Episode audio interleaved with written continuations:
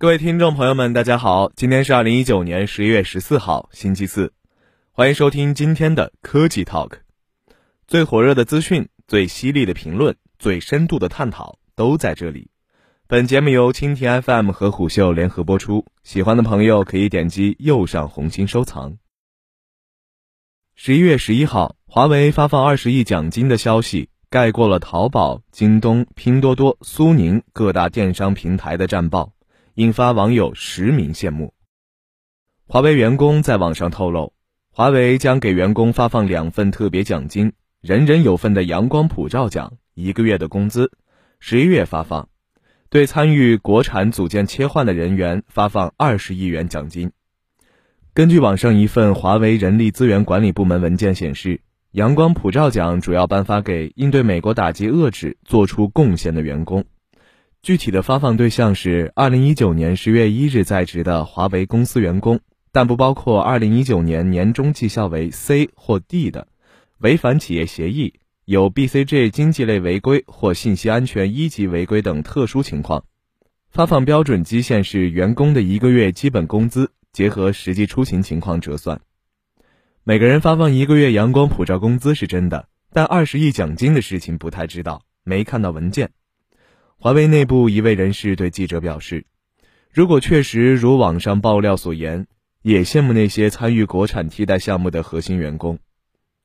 华为二十亿奖金或将最终发放给国产组件切换的相关部门，主要是替代美国进口部件的部门，比如海思采购、鲲鹏涉及到芯片、Google 和安卓的服务套件、操作系统、商业软件等替代业务。预计十二月发放完成。”两项奖金均计入华为年度空在，不影响年终奖的发放。十六级核心员工估计最少拿到十五万元奖金。国产组件切换其实是华为的连续性项目，在五月十六日美国将华为加入实体清单之后，国产组件切换成为华为对应美国打击的特殊之举。国产组件切换包括从芯片到软件的种种技术。早期华为发布二零一八年可持续发展报告时，华为董事长梁华就表示，十多年前华为就启动了业务连续性计划，最早是考虑到自然灾害和战争等因素。现在随着美国打压华为，华为也把这个风险纳入了可持续发展管理中。二十亿奖金具体涉及的员工数量目前并未得到确定，网上的一个版本是两万人，得出了人均十万元的数据。也有华为内部人士表示，并没有这么多，可能有五万人左右，那就是人均四万元左右。最新财报亦显示，华为并不缺钱，在中美贸易摩擦下，依然创造出佳绩。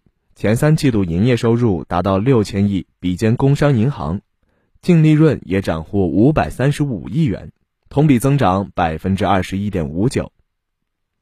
而据 Light Reading 报道。该计划已经让华为公司产品中的美国技术含量减少到了百分之二十五，以防止供应链中断。公司正在积极开发替代美国零部件的产品，以减少美中贸易战带来的干扰。华为被列入实体名单后，华为五 G 产品线、终端产品线、芯片应用、软件开发等进程都开始加速。华为国产组件切换研发人员硬扛着压力往前走。据二十一世纪经济报道记者了解，相关的业务线员工从年初开始就连轴转，来保证业务运转。也有华为高管表示，员工在特殊期间都是打鸡血的状态，工作量增加是预料之中，也激发了员工们的责任感。七月份补漏洞的员工甚至不好意思请假，即使周末半天。那段时间，全员不约而同连夜奔赴办公室，投入新一轮的战斗。继续调整作战阵型，明确新一轮的作战目标和思路措施，开展紧张有序的工作。不仅是员工，家属的态度也发生了变化。因为在异地工作，无法照顾家庭，有家属曾劝华为研发工程师离职。在华为被列入实体清单后，家属反倒劝该研发工程师不要做逃兵了。人这辈子要有点骨气，你再坚持几个月。你这个时间离开，感觉像逃兵。虽然美国的产业链打压、安全性质疑或许仍在持续，但华为二十亿奖金犒赏因对美国打压遏制做出贡献的员工，无疑将极大鼓舞奋战在一线的科研人员，让他们更有信心应对外部诸多不确定因素。以上就是本期科技 Talk 的内容，我们下期见。